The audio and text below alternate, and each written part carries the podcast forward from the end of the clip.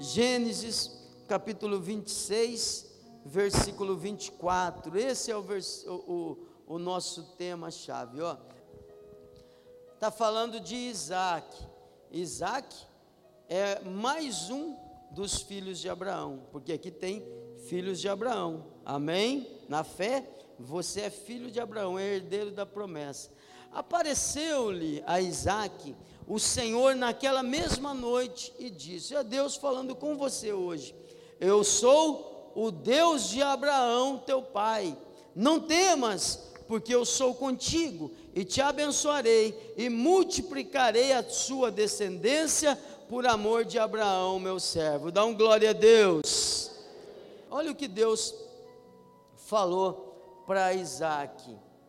Deus chama Isaac e Deus fala assim: Olha, por amor de Abraão, teu pai, eu vou te abençoar. Por amor da promessa que eu fiz a Abraão, eu vou ser contigo. Irmão, quando você começa a ler ali as, as primeiras coisas de Gênesis, você percebe, por exemplo, que depois do dilúvio, depois do dilúvio, a, a, a terra estava perdida de novo. Depois do dilúvio, depois dos dias de Noé, é, é, o, o mal se instala no mundo de novo. E é incrível como é, as coisas desse mundo, como o, o príncipe desse mundo, tem a facilidade de se reinventar. É incrível como ele, ele, tem facilidade de conquistar território. Você vê, por exemplo, é assustador, para mim é assustador.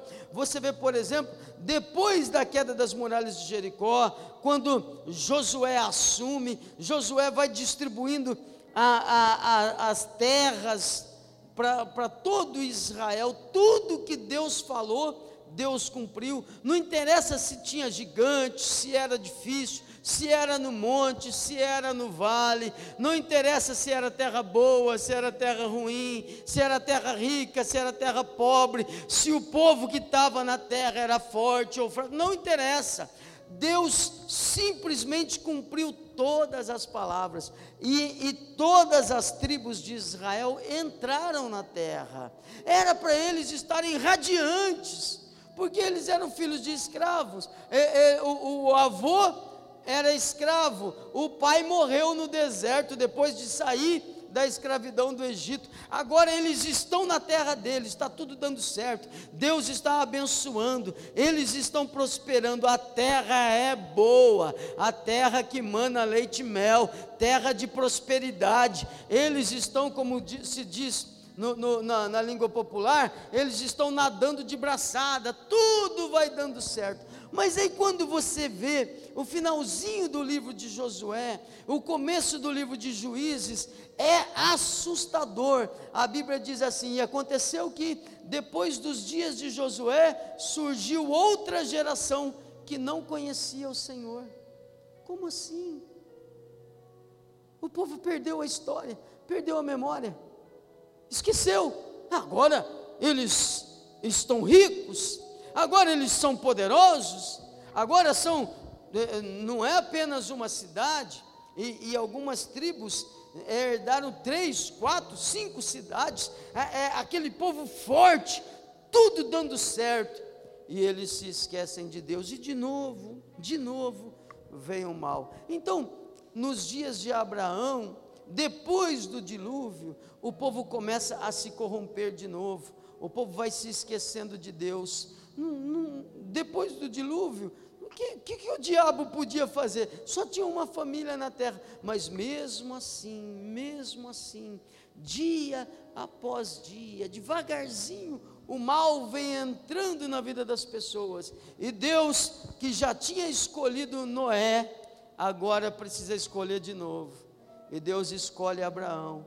E Deus fala para Abraão: sai da tua terra, sai da tua parentela, sai da casa do teu pai e vai para um lugar que eu vou te mostrar.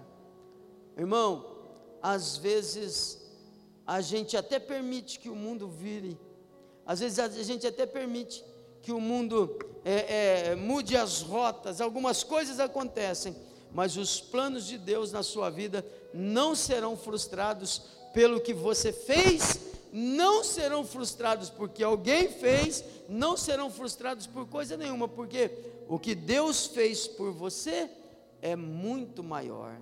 O que Deus fez por você é muito melhor. O que Deus fez por você é muito mais poderoso. Amém? Então, nos dias de Abraão, Deus vai abençoando. Deus chama Abraão, Deus fala assim: Eu vou ser com você, eu vou te abençoar, eu vou fazer de você uma grande nação. Em ti serão benditas todas as nações da terra. Só que Abraão morre, Abraão envelhece. Agora Deus fala com Isaac. Apareceu-lhe o Senhor naquela mesma noite e disse: Eu sou o Deus de Abraão, teu pai. Não temas. A primeira coisa que Deus fala é: não temas, não temas. Deus aparece e Deus fala, não temas, porque às vezes a pessoa está tão longe do caminho do Senhor que Deus aparece e ela fica com medo.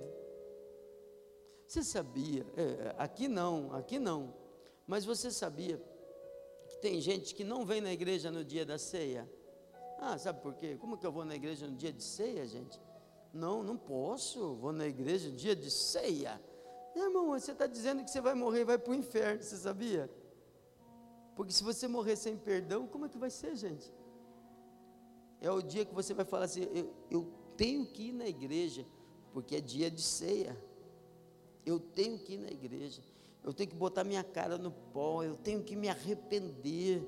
Eu tenho que nascer de novo, se preciso for. Mas Deus apareceu para Abraão e Deus está dizendo: Eu estou aqui, não fica com medo, não. Fica tranquilo, porque eu estou aqui. Eu vim aqui para te abençoar. Fica tranquilo, porque eu vim aqui para te visitar. Fica tranquilo, porque eu vim aqui para dizer que eu sou contigo. Não temas, porque eu sou contigo. Você acha que você está sozinho, mas Deus está dizendo: Não temas, porque eu sou contigo. Os inimigos são maiores, mas Deus está dizendo: Não temas, porque eu sou contigo. E aí ele diz assim: Eu te abençoarei, abençoar-te-ei. Fica tranquilo, fica tranquilo. Eu vou fazer milagres na tua vida, eu vou te abençoar. A sua vida não vai ser uma vida de gemidos, a sua vida vai ser uma vida de bênção. Quem recebe? Deus contigo, dizendo: Pode ir, que eu vou te abençoar. Pode botar a mão, porque onde você botar a mão, eu boto a mão também e vai dar certo. Pode ir, eu te abençoarei e multiplicarei a tua descendência por amor de Abraão, meu servo. Dá um glória a Deus. Irmão, a tua família vai ser muito forte aqui na terra. A sua família vai ser muito abençoada aqui na terra. Seus filhos serão muito abençoados aqui na terra. Agora, o assunto é: o que eu tenho que fazer? Qual é a minha parte, pastor? Porque Deus estabelece um caminho, mas Deus não, não, não obriga você a andar nele. É por isso que a Bíblia usa o termo desviar-se. Se você seguir, se você não se desviar, nem para a direita, nem para a esquerda, tomar, tomar cuidado de cumprir todos os mandamentos que hoje te ordeno, então o Senhor teu Deus te abençoará. O que é que eu tenho que fazer, pastor? Porque eu, tô, eu percebo que algumas pessoas, elas até estão diante de Deus, até estão diante da igreja, até estão dentro da igreja, mas não são abençoados. Existe isso na Bíblia? Existe. Abinadab, a arca da aliança que simbolizava a presença de Deus, ficou na casa de Abinadab 20 anos e não aconteceu nada. Deus livrou do mal, porque Deus estava ali, mas Abinadab não sabe o que é o bem de Deus. E tem tanta gente que é assim. Não acontece o mal, mas também não acontece o bem. Ah, não veio a guerra, mas também não vem a paz. Ah, não faltou, mas não sabe o que é terra que manda leite e mel. Ah, não, não faltou nada, pastor. É, mas prosperou. Veio a boa medida, recalcada, sacudida, transbordante. Que Deus está dizendo: Eu sou contigo, não temas, eu vou te abençoar. Para a gente viver esse tipo de fé, de quem vive o bem de Deus, não apenas de quem é livre do mal, mas de quem vive o bem de Deus, a gente tem que tomar algumas atitudes. A gente precisa organizar a nossa escala de prioridades. Quem quer viver o bem de Deus? Amém. Que o mal não venha sobre a tua vida, mas que a bondade do Senhor faça transbordar você, sua casa, sua família, em nome de Jesus. Então vamos ver o que Isaac fez. O próximo, por favor. Então edificou ali um altar, invocou o nome do Senhor e armou ali a sua tenda. E os servos de Isaac cavaram um poço.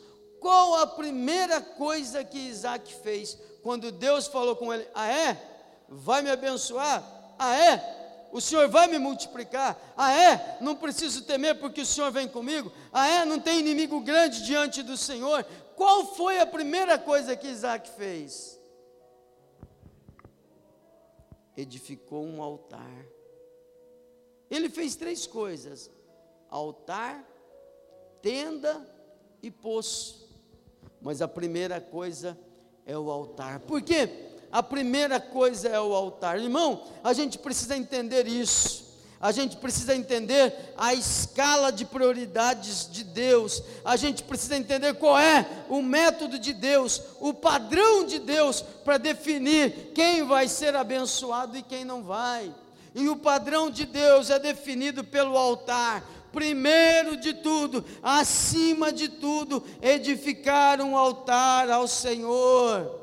Elias chega diante da viúva pobre, Deus falou: vai lá que eu ordenei uma viúva que te sustente. Chegando lá, é, é, a viúva fala assim: olha, só tenho aqui um punhadinho de azeite, só tenho aqui um pouquinho de farinha, vou, vou comer, fazer um pãozinho aqui, um bolinho, a gente vai comer e vai morrer. E Elias falou para ela assim: quer prosperar, quer vencer na vida, quer de fato marcar a sua geração, então faz primeiro para Deus. Fala para o irmão que está do teu lado, fala assim: o altar vem primeiro. Primeiro Deus. Quando eu coloco Deus em segundo lugar, o que está em primeiro é o que vai cair. Altar, tenda e poço é a escala de prioridades. Quando eu coloco qualquer coisa, qualquer coisa que seja, acima de Deus, alguns colocam acima de Deus o poço. O que é o poço? O poço é o trabalho. O trabalho não, é o trabalho é acima de Deus. Pois é, é nessa área que Deus vai botar a mão para não dar certo, porque a escala de prioridade é Deus primeiro, primeiro o altar, depois a tenda, depois o poço. Quer ver? Deuteronômio capítulo 10 versículo 12, Deuteronômio 10, capítulo 10, versículos 12 e 13. Veja como que a gente deve se relacionar com Deus. Agora, pois, ó Israel, que é que o Senhor teu Deus te pede?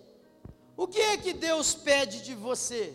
Atenção, o que é que Deus pede de você? Senão que temas ao Senhor teu Deus, que andes em todos os seus caminhos, não é na maioria, não, não é nas coisas que você gosta, não é nas coisas que te agradam, não, é em todos os seus caminhos. Israel, o que é que o Senhor te pede? É que ame o Senhor teu Deus, que ande em todos os seus caminhos, que ames, ame a Deus, ame a Deus, que sirva ao Senhor teu Deus com todo o teu coração e com toda a sua alma, andar no caminho, amar a Deus, servir a Deus com todo o seu coração e com toda a sua alma. Pastor, como é que eu vou fazer isso? Eu tenho um monte de coisas para resolver, eu não tenho tempo para essas coisas. Coitado de você. Jesus falando: busca primeiro o reino de Deus e todas as coisas serão acrescentadas. Percebe que tem todas as coisas? No plano de Deus, tem todas as coisas que você precisa. O que não pode é você querer viver os benefícios da fé sem fé, sem atitude. Como que, como fé? Fé sem altar não existe. Então o, o, o Isaac nos ensina a fazer altar, altar acima de tudo. Eu vejo o versículo 13, por favor. Que guardes os mandamentos do Senhor e os seus estatutos que hoje te ordeno para o teu bem é para te abençoar, é para te colocar no caminho, é para abençoar a tua casa, é para abençoar tua, a sua família, é para abençoar você. Não pode existir nada mais importante do que Deus na sua vida. Nada, pastor, nada, nada. Nada pode tomar o lugar de Deus. Pastor, isso é pesado demais. Não, pastor, a família vem antes. Abre comigo Marcos capítulo 10, versículo 29. Existe uma regra em teologia. Quem estuda teologia sabe que muitas coisas são de opinião. E opinião um pode ter uma opinião, o outro pode ter. Tem uns que falam assim: não, mulher não pode cortar o cabelo, está escrito lá que não pode cortar o cabelo. O outro já fala assim: mas está escrito para aquelas mulheres lá, então elas não podem cortar o cabelo, azar delas, quem manda elas morar lá. A gente não mora lá, a gente mora aqui, a gente corta o cabelo, né? Então, aí é opinião. Opinião, cada um pode ter a sua. Mas a regra de, de interpretação de Bíblia é que o que Jesus fala não se discute. Não dá para ter outra opinião. Não dá para Jesus falar uma coisa e você achar outra. É por isso que no dia da, no, momento da oferta, todo dia, é o que Jesus falou, é o dar e dar-se-vos-á, porque não, não dá para discutir. Como que você vai brigar com ele? Ó, Jesus, em verdade vos digo que ninguém há que tenha deixado casa, ou irmãos, ou irmãs, ou pai, ou mãe, ou mulher, ou filhos, ou campos por amor de mim e do Evangelho, que não receba cem vezes tanto já nesse tempo, em casas, irmãos, mães, filhos, campos, com perseguição até, mas no, no, no século futuro, a vida eterna. Então, o que, que Jesus está falando assim? Olha, entenda uma coisa, principalmente aos pais, entenda uma coisa, Amar a Deus é sobre todas as coisas. E essa nova geração, para que não aconteça com a gente o que aconteceu com a geração de Josué, essa geração tem que ver a nossa aliança com o Deus de Abraão. Os nossos filhos têm que ver que a gente não negocia a nossa fé. Não, fé a gente não negocia. Princípio a gente não negocia. Não, é Deus em primeiro lugar. Ah, mas está dizendo para abandonar o pai, a mãe, o filho, a filha, o esposo, a esposa. Não, Jesus está dizendo: olha, faça a sua parte, ame a Deus acima de tudo e de todos, que o seu pai, sua mãe, seu filho, seu irmão, todos eles vão vir seguindo você. Você vai ser abençoado e a tua família vai olhar o teu exemplo e vai seguir o teu Deus. Como eu vou fazer o meu filho crer no meu Deus? Como eu vou explicar para ele que o meu Deus é importante para mim, se eu o desprezo? Se eu não tenho altar na minha vida, como que eu vou fazer os meus filhos terem um altar? Irmãos, é urgente, é já, é hoje. Existe um bombardeio acontecendo na mente das nossas crianças. Eles estão expostos a tudo, a tudo. A gente estava de tanto ver aquele pessoal postando aquele triângulo, aquele quadrado e aquela bolinha, eu falei, vou assistir esse negócio para saber o que, que é, está todo mundo falando disso. Dizem que é muito ruim. E aí nós começamos a assistir lá em casa. Nós começamos a assistir lá em casa, a Gabi veio falando coisa por coisa. Ah, vai acontecer isso aí, tem o um negócio da batatinha, um, dois, três. E ela cantou batatinha, um, dois, três em coreano. E a gente imaginando que ela não tinha acesso a isso. E a menina cantando batatinha, um, dois, três, em coreano. Hã? E se a gente não tem altar? E se meus filhos acreditam que ir na igreja é uma opção? Não é opção. E se eles pensam que ir para Deus é quando eu quero? Não é quando eu quero, é quando Deus quer. Altar, altar, edifica altar na tua vida, meu querido. Edifica altar na tua vida. Primeiro edifica o teu altar, depois a tenda Pastor, o que, que acontece se a gente inverte? Bota a família na frente de Deus. O que, que acontece, pastor? Sabe o que, que acontece? Um monte de filho desviado, de gente que não quer ir na igreja. Essa geração confusa, confusa em tudo. Um monte de gente que, ah, não sei o que mais que eu faço. Pastor, meu filho não quer saber de Deus porque está olhando para você. Comece a querer saber de Deus.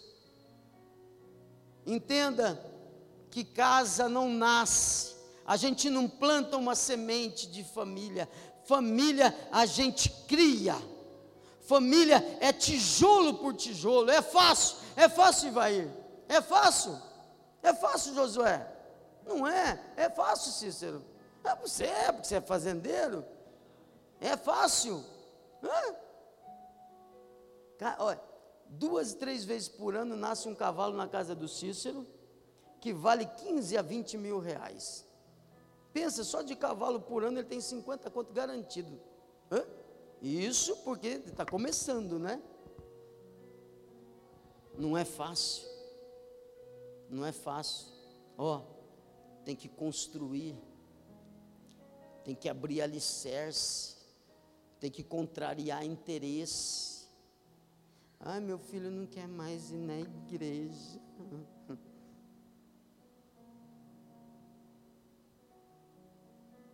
É? Traz teu filho para a igreja. Ora pelo seu filho. Ora pela sua filha. Fale com Deus todo dia sobre eles. Dê bom testemunho na tua casa. Mostre que você tem altar na tua vida. Ah, vamos em tal lugar, vamos. Depois do culto. Depois da igreja. Então, domingo é dia de culto. Ah, mas domingo vai ter uma festa. Sai da festa mais cedo, porque domingo é dia de culto. Dia de culto não se negocia, é princípio. E você está aqui, glória a Deus pela tua vida. Amém? Não se sinta ofendido ou ofendida, não, não, não queira, não, não deixe o inimigo falar no teu coração, não deixe isso ser contra você, porque é para o teu bem, é para te abençoar. Se eu não te falo, quem vai te falar? O altar em primeiro lugar. Depois do altar, a tenda. A tenda é a família. Ah, pastor, porque eu trabalho de sol a sol. E quem é que cuida da tua casa? Altar e tenda. Cuida da tua casa cuida da tua família, seja pai dos seus filhos, seja mãe dos seus filhos, filho, seja filho obediente aos seus pais. Cuida bem, cada um de nós tem a sua parte na construção de uma família. A tenda é muito importante, é a nossa casa. Tem gente que é bonzinho para os de fora, mas para os de dentro, meu Deus, não, não, não. A tenda vem antes do poço, o altar e a tenda. A gente faz um altar aqui em casa, mas a gente não larga de Deus, dando bom testemunho, sendo fiel a Deus, brilhando na sua casa e na sua família. Sabe, existe uma frase que é muito dita aí e que está muito errada, muito errada. O apóstolo Paulo fala assim, ó, 1 Coríntios capítulo 11, versículo 1: Tornem-se meus imitadores como eu sou de Cristo. Essa geração que nós estamos vivendo é de gente que quer tirar de si mesmo a responsabilidade, quer fugir da responsabilidade. Olha, não olha para o homem, não, olha para Deus, não olha para. Não, não, não, não, não, está errado, papai, mamãe, está errado. É olha para mim, seja meu imitador, como eu sou de Cristo. Mas, pastor, o senhor não cai, eu, eu passo por luta, eu passo por dificuldade, eu erro, mas eu estou de pé para a glória e honra do nome do Senhor. Olha para mim e fica de pé pé, fale para os seus filhos: filho, olha para mim, olha o que o papai faz. Não tem essa de não olha, não, não tem essa de o homem erra, não, não tira das suas costas a responsabilidade, porque eles estão olhando para você e você tem a obrigação de brilhar. Jesus disse: não se acende a lâmpada e coloca ela debaixo da cama, sai debaixo da tua cama, em nome de Jesus, e brilha. É, olha para mim. Mas você não erra, erro. Eu erro e corro para Jesus e me lavo quantas vezes for preciso, e recebo perdão, e fico de pé, e vou morar no céu, e eu e minha casa serviremos ao Senhor. É olha para mim, mamãe, é olha para mim, mamãe, você é referência, Pai, você é referência. Assuma o teu lugar. Constrói a tua tenda. Edifica a tua casa. Não fica deixando as coisas acontecerem espontaneamente, porque casa não nasce espontaneamente. Capricha porque você e sua família vão ter do melhor dessa terra, e Deus vai trazer para sua família através da tua mão, através da tua mão. Deus não vai precisar levantar outro para abençoar a tua casa, porque Deus já levantou você. Deus não vai precisar enviar outro, porque Deus já enviou a você. E é você que está lá. É a tua vez. Durante esses tempos que a gente viveu, e não acabou ainda, querido, mas já está muito melhor. Durante esses tempos que a gente viveu, foram dias muito difíceis, e para se manter de pé não é fácil. Não é fácil. Parece que o mundo queria espremer e fazer suco. E aí você vê tanta injustiça, tanta coisa e tanto. E aí você vai desanimando. E chegou uns dias em que eu estava orando assim, Senhor, eu estou com saudade de mim. É. Eu comecei a lembrar de mim lá atrás. No grupo de jovens. Quando eu não era nem diácono, nem pastor auxiliar nem líder de jovens. Eu era só um menino sentado no primeiro banco. O primeiro banco era meu. Acho que eu era muito chato. Oh, desculpe. Aqui o pessoal do primeiro banco. As pessoas ficavam longe assim, mas eu queria. E eu era o primeiro a pegar fogo quando o culto começava. E às vezes o ministério de louvor estava adorando a Deus, e eu já estava de joelhos, e o louvor acontecendo. Aí eu ia no monte com meu pastor. Eu devo ser um bom colega de oração, porque ele sempre me chamava e muitas vezes foi só eu e ele. Mas outro dia tinha uns quatro irmãos, e eu, eu o meu jeito de ser diante de Deus, eu num monte escuro, no meio do mato, cheio de árvore. E eu andava assim, ficava andando e, e orando alto, gritando. Aí o irmão falou assim: você tem que tomar cuidado com a sua garganta, senão você nunca vai ser um pregador. Eu falei: por quê? Você grita demais orando. Né? Mas aí eu estava sentindo falta daquele fogo. Eu falei, meu Deus. Talvez fosse o Espírito Santo que estivesse me dizendo isso, né? Ah, que saudade de você quando você era criança. Quando você só confiava.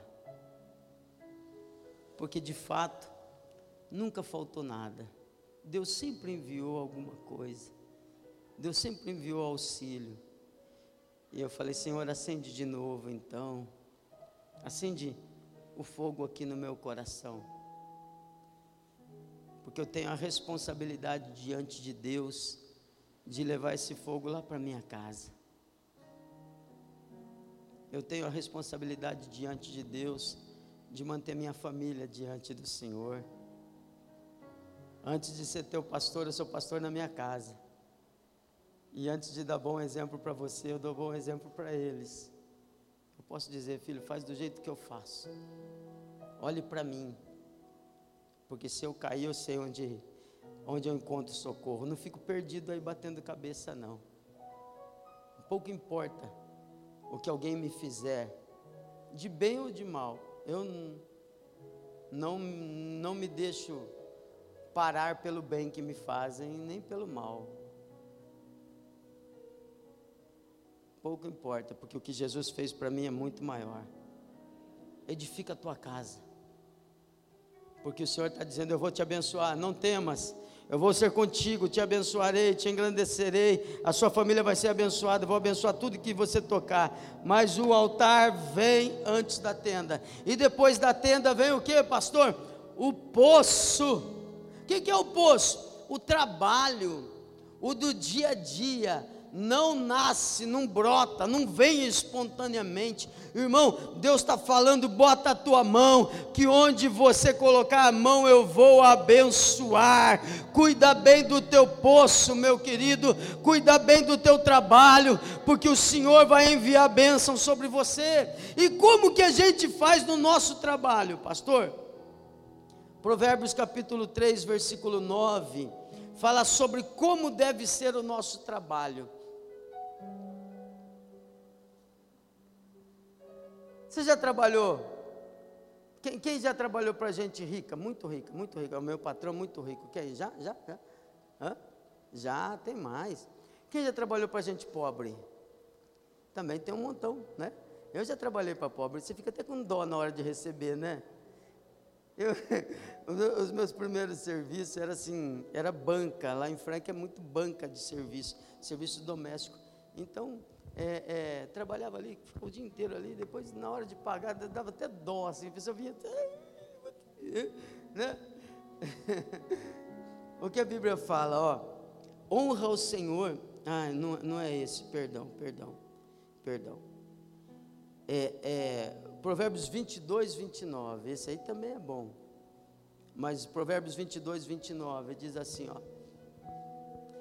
você conhece um homem caprichoso na sua obra, perante reis será posto, não permanecerá dentre os de condição, inferior. Ó, vou ler em outra tradução.